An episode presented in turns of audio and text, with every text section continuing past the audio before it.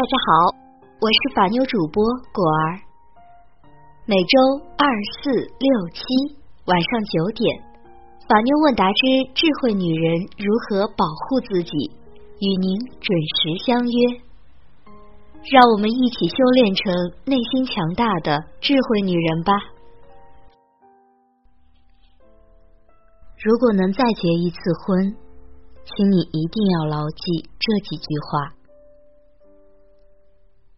见过太多的人，婚前对另一半满意的不能再满意，却在婚后有了一堆对婚姻的不满和抱怨。所以，如果能再结一次婚，请你一定要牢记这几句话，因为婚姻永远不能将就。有的人总说。爱情不能当饭吃，特别是听父辈们这样说，于是如获至宝，奉为圣旨。完美的爱情当然不可能天天都有，但也不能不吃。任何时候，爱情都应该是婚姻的前提。没有爱情，千万不要进入婚姻，否则等你结婚后遇到了爱情。你就可能心猿意马。第一句话，物质不可少，但要靠自己创造。拜金本身没有什么原则性的错，谁不爱钱呢？有了钱，什么事儿都好办。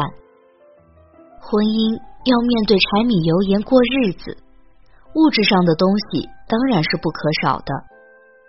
但是不能总指望对方的家庭给你现成的富足。天下没有免费的午餐，得人好处就必然会受制于人。自己创造的好生活才是真正的好生活，也才值得骄傲。谨记，谈婚论嫁，物质不可少，但更要靠自己来创造。第二句话。要多交流人生和情感婚姻看法。恋爱是婚姻的前奏，抓住恋爱阶段的好好交流，加深对彼此的了解，尽可能多的去了解对方。不要等到结婚了才有恍然大悟的感觉，原来他或者他是这样的一个人呀。其实他本就是这样的一个人，只是你没有了解罢了。恋人除了交流一些吃喝玩乐的内容，更要交流人生观、价值观、婚恋观。没有基本一致的人生观、价值观、婚恋观，将来必定会矛盾不断。至少你要能够认同对方。第三句话，要孝敬父母，但不一定住在一起。结婚了，最好能和父母分开居住。有的人可能会说，这是否不孝？当然不是。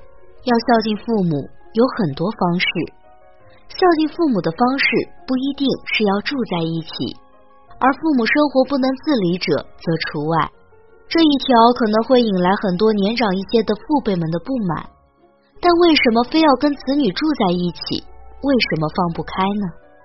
他们成年了，可以照顾自己。父辈们的干涉只能添乱。有一个原则叫做：子女要孝顺，但是父母也要少干涉子女的生活。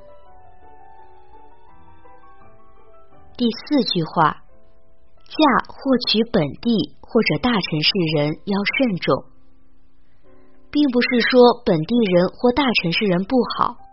而是由于本地人或大城市的人常年待在本地或者大城市，总是会在不知不觉间形成一种错觉，总会在不知不觉间形成一种错觉，潜意识里有一种优越感，而这种优越感其实是最伤人的。当然，并不是要真的拒绝嫁娶本市或大城市的人，只是提醒从外地飘到他人城市的人。在选择婚嫁对象时，要考虑到这一点，也提醒你别在无意中伤了你爱的人。第五句话，什么都可以攀比，唯有婚姻不能。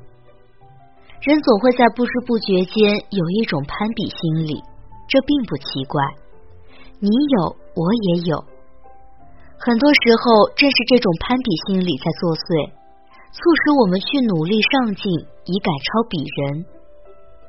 但婚姻是过日子，不能够过度的攀比。因为日子是自己给自己的，不是过给别人看的。